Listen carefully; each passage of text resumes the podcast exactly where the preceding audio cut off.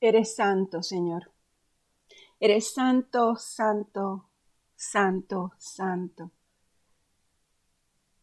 Cuando estamos en tu presencia, nuestros ojos ven al Dios, al Rey de Reyes, al Señor de Señores. Gracias, Señor, por tu palabra. Gracias por tu presencia. Gracias por esta nueva mañana donde regresamos a ti. Tú nos muestras, Señor, cómo vivir y nos damos cuenta de que nuestra vida no está muy bien si no vivimos como tú quieres que vivamos. Ayúdanos a entender todo lo que leemos en tu palabra. Ayúdanos a vivir todo lo que leemos en tu palabra. Reúnete con nosotros, Señor, en las páginas y enséñanos lo que necesitamos saber. Abre nuestros ojos y miraré las maravillas de tu ley, dice tu palabra en el Salmo 119. Háblanos, Señor, y revélanos las cosas que necesitamos saber. Te damos gracias por el consuelo, por la sanidad, por la liberación, por la paz que tu palabra trae a nuestras vidas, por el entendimiento de que tú eres Dios, solo tú eres Dios. Y no hay otro Dios, y no hay nada semejante a ti.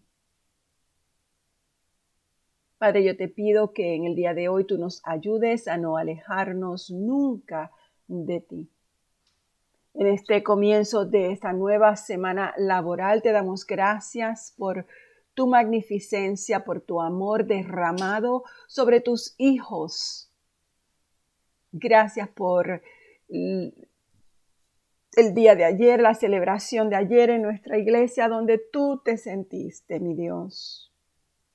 Gracias, Señor, por la fidelidad y el corazón de los hombres y mujeres de la iglesia. Te pido, Padre, que seas tú, Señor, quebrantando y tocando los corazones de aquellos que necesitan ser quebrantados. De aquellos que necesitan todavía, mi Dios, prescindir de, de ellos mismos para depender total y absolutamente de ti. Ayúdales, mi Dios, a, a que no se alejen de ti, a que dependan de ti. Yo te pido que limpies los corazones de todo mal y que tú reveles todo lo que no sea tu voluntad para ellos, para que ellos puedan seguir en tu voluntad. Enséñales la manera adecuada de vivir para que sus vidas marchen de la manera que tú quieres que lo haga. Te pido, mi Dios, que a nosotros los líderes de la iglesia, Padre, trabajes con nosotros, los pastores, los líderes en cada uno de los ministerios. Que seas tú transformando sus vidas, que seas tú abriendo paso, abriendo camino, iluminando caminos para que ellos puedan marchar bien y hacer, hacer las cosas que tú pides de ellos, Señor, sin cargas en sus hombros sin pena, sin tristeza, sin dolor, sin angustia, sabiendo que todo está en tus manos y que tú eres, tú eres mi Dios, el que hace todo posible. Tu palabra nos lo dice una y otra vez, sobre todo en este libro de Isaías.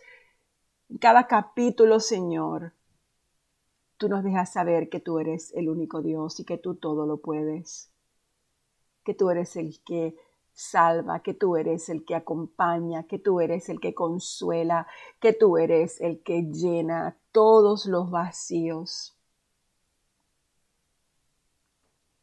Que fuera de ti no hay quien se salve.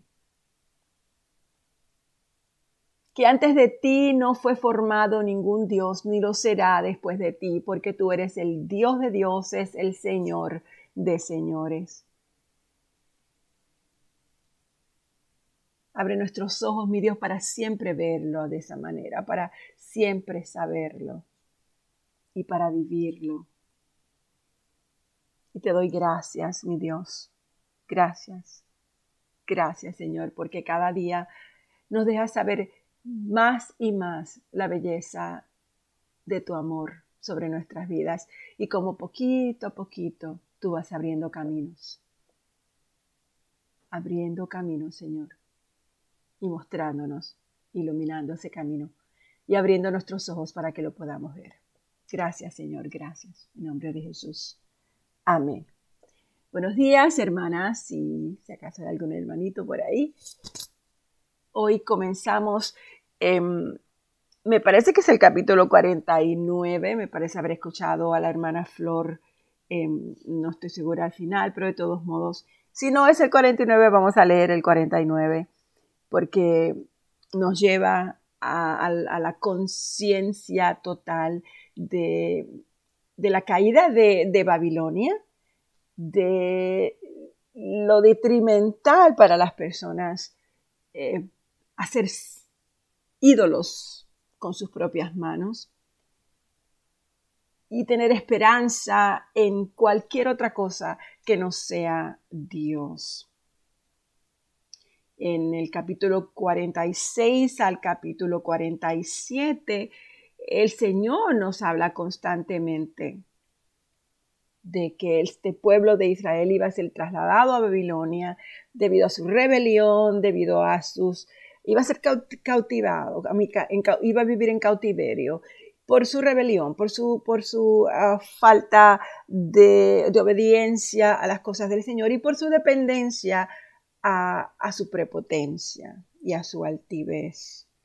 El Señor una y otra vez les repite, yo soy Dios, no hay otro Dios, no hay nada semejante a mí.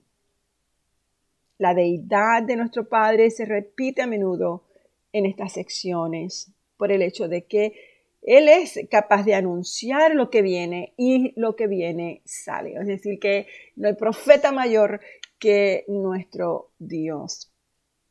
Él también se presenta en el capítulo 47 y el capítulo 48, el derrocamiento de la ciudad, eh, la vergüenza de la caída de Babilonia y se describe vividamente, sobre todo en el versículo del 1 al 5 del capítulo 47, donde dice que, que ella ha tratado al pueblo de Dios con crueldad criminal. O sea, se, se está, se está eh, refiriendo a los daños que el pueblo de Dios, el pueblo de Israel recibe por Babilonia.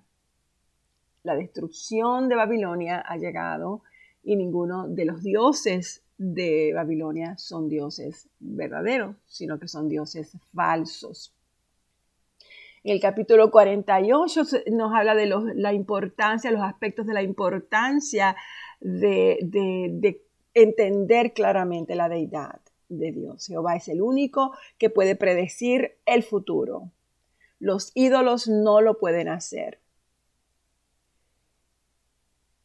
También se habla de la aflicción en que Israel se puso y la manera como lo presentas, como que, el, pueblo de Israel eh, estuvo como en un horno, afligido por su rebelión y el pueblo saldría de Babilonia para que todo el mundo supiera que Dios había redimido a su gente.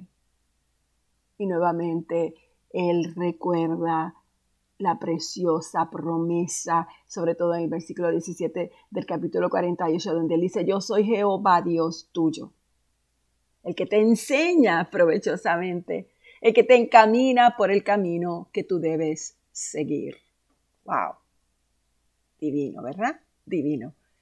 Quiere decir que cada vez que pasamos por procesos hay una razón para esos procesos o son consecuencias de nuestras decisiones y de nuestros actos o tienen la motivación y la intención de formarnos y moldearnos. Mira cómo el Señor dice, yo soy el que te enseña provechosamente, yo soy el que te encamina por el camino que tú debes de seguir, yo soy Jehová tuyo, el Dios tuyo. Ahora pues comencemos con el capítulo 49 a ver qué es lo que el Señor nos trae. Aquí se nos presenta el siervo del Señor. Escúchenme todos ustedes en tierras lejanas Presten atención ustedes que están muy lejos. El Señor me llamó desde antes que naciera, desde el seno de mi madre me llamó por mi nombre. Hizo que mis palabras de juicio fueran tan filosas como una espada. Me ha escondido bajo la sombra de su mano, soy como una flecha afilada en su aljaba. Él me dijo, Israel, tú eres mi siervo y te traerá, te traerás o me traerás gloria. Y yo respondí, pero mi labor parece tan inútil. He gastado mis fuerzas en vano y sin ningún propósito. No obstante, lo dejo en manos del Señor. Confiaré en que Dios me recompense. Ahora habla el Señor, el que me formó en el seno de mi madre para que fuera su siervo, el que me encomendó que le trajera a Israel de regreso. El Señor me ha honrado y mi Dios me ha dado fuerzas. Él dice, harás algo más que devolverme al pueblo de Israel. Yo te haré luz para los gentiles y llevarás mi salvación a los confines de la tierra. El Señor, el Redentor y Santo de Israel, le dice al que es despreciado y rechazado por las naciones, al que es el siervo de los gobernantes, los reyes se pondrán en posición de firmes cuando tú pases. Los príncipes se inclinarán hasta el suelo por causa del Señor, el fiel, el santo de Israel que te ha escogido. Y esto dice el Señor. En el momento preciso te responderé. En el día de salvación te ayudaré te, te protegeré y te daré a las naciones para que seas mi pacto con ellas. Por medio de ti restableceré la tierra de Israel y la devolveré a su propio pueblo. Yo les diré a los prisioneros, salgan en libertad, y a los que están en tinieblas, vengan a la luz. Ellos serán mis ovejas que se apacentarán en pastos verdes y en colinas que antes estaban desiertas. No tendrán hambre, no tendrán sed, y el sol ardiente ya no los alcanzará, pues el Señor en su misericordia los guiará, los guiará junto a aguas frescas, y convertiré mis montes en senderos llanos para ellos. Las carreteras se levantarán por encima de los valles. Miren, Miren, mi pueblo regresará desde muy lejos, desde tierras del norte y del occidente y desde tan al sur como Egipto. Oh cielos, canten de alegría. Oh tierra, gózate. Oh montes, prorrumpan en cantos, pues el Señor ha consolado a su pueblo y le tendrá compasión en medio de su sufrimiento. Sin embargo, Jerusalén Dice el Señor, me ha abandonado. El Señor me ha olvidado. Jamás. ¿Puede acaso una madre olvidar a su niño de pecho? ¿Puede no sentir amor por el niño al que dio a luz? Pero aun si eso fuera posible, yo no los olvidaría a ustedes. Mira, he escrito tu nombre en las palmas de mis manos. En mi mente siempre está la imagen de las murallas de Jerusalén convertidas en ruinas. Dentro de poco tus descendientes regresarán y los que procuran destruirte se irán.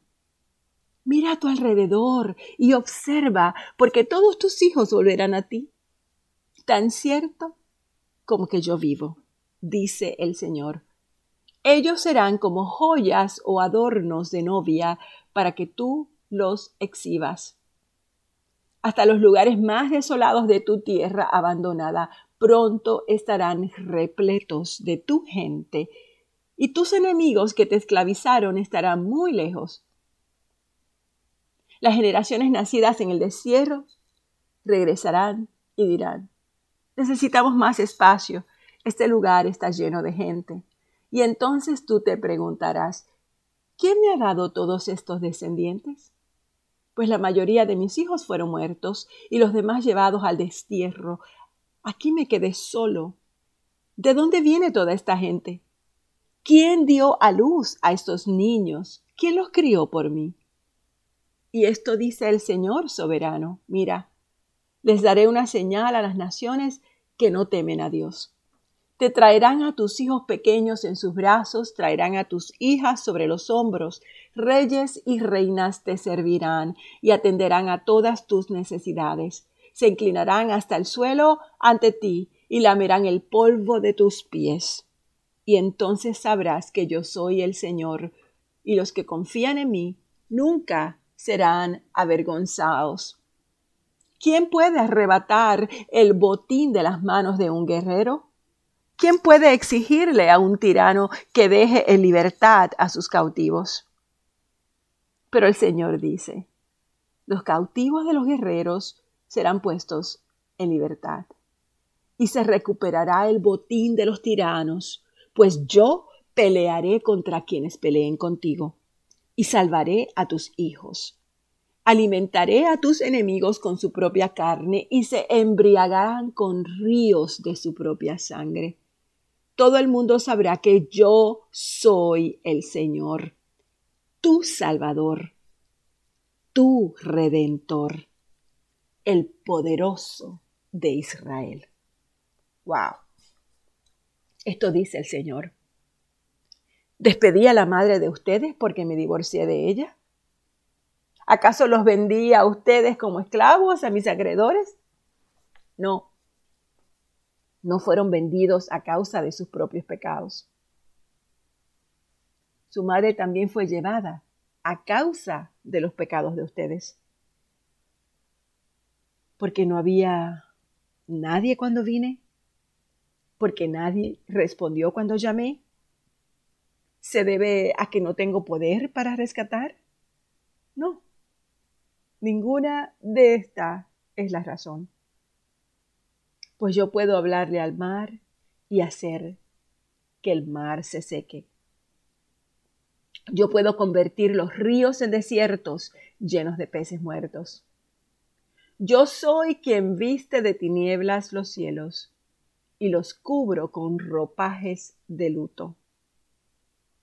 El Señor soberano me ha dado sus palabras de sabiduría, para que yo sepa consolar a los fatigados mañana tras mañana me despierta y me abre el entendimiento a su voluntad. El Señor soberano me habló y yo lo escuché. No me he revelado ni me he alejado. Les ofrecí la espalda a quienes me golpeaban y las mejillas a quienes me tiraban de la barba. No escondí el rostro. No escondí el rostro de las burlas y los escupitajos. Debido a que el Señor soberano me ayuda, no seré avergonzado, y por lo tanto he puesto el rostro como una piedra, decidido a hacer su voluntad. Y sé que no pasaré vergüenza. El que me hace justicia está cerca. Ahora, ¿quién se atreverá a presentar cargos en mi contra? ¿Dónde están mis acusadores? Que se presenten. Mire, el Señor soberano está a mi lado. ¿Quién me declarará culpable? Todos mis enemigos serán destruidos como ropa vieja que han sido comida por la polilla. Entre ustedes, ¿quién teme al Señor? Y obedece a su siervo. Si caminan en tinieblas sin un solo rayo de luz, confíen en el Señor y dependan de su Dios. Pero tengan cuidado, ustedes que viven en su propia luz, y que se calientan en su propia fogata, esta es la recompensa que recibirán de mí, y pronto caerán en gran tormento. Nos quedamos en el capítulo 50 de Isaías. ¡Wow! ¡Wow! ¡Qué increíble la palabra del Señor! Hmm.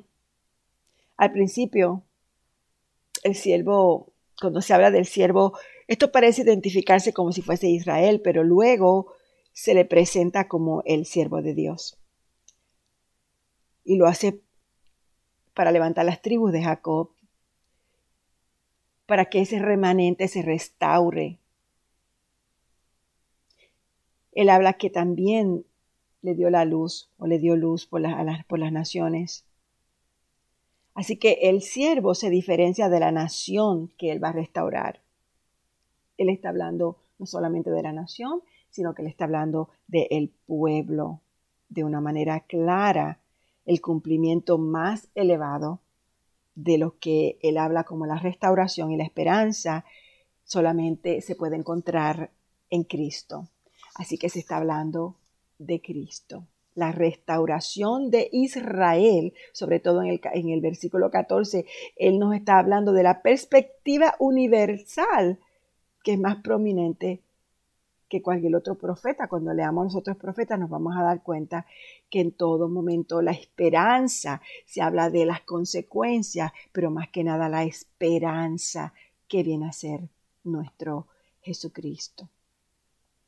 Jehová les recuerda al pueblo que su propio pecado fue lo que causó que fuesen vendidos a la esclavitud, que su rebelión fue lo que causó la esclavitud, que los pudo haber salvado, pero que ellos no escucharon y como no escucharon, fueron víctimas de las propias consecuencias de su rebelión. Wow. Padre, gracias por tu palabra. Que nos hable ahora, Señor. Que no seamos tercos y duros de servir como este pueblo, como esta nación, donde una y otra vez tú abrías tus brazos y una y otra vez la nación te daba la espalda. Gracias, Señor, por la esperanza, gracias por ese consuelo de liberación que siempre trae en nuestras vidas. Abre nuestro entendimiento, Señor, para que cada una de estas palabras, aunque Él se refiere a la nación de Israel, nosotros podamos claramente entender que nosotros también hemos sido enviados a Babilonia a raíz de nuestra desobediencia, a raíz de nuestro pecado, a raíz de nuestra terquedad, a raíz de nuestra prepotencia y nuestro orgullo y nuestra autosuficiencia. Señor, que cada vez tu palabra se haga más viva y más clara en nuestros corazones y que nos lleve a la obediencia absoluta de reconocer que sin ti somos nada. Gracias, mi Dios, gracias. En nombre de Jesús. Amén.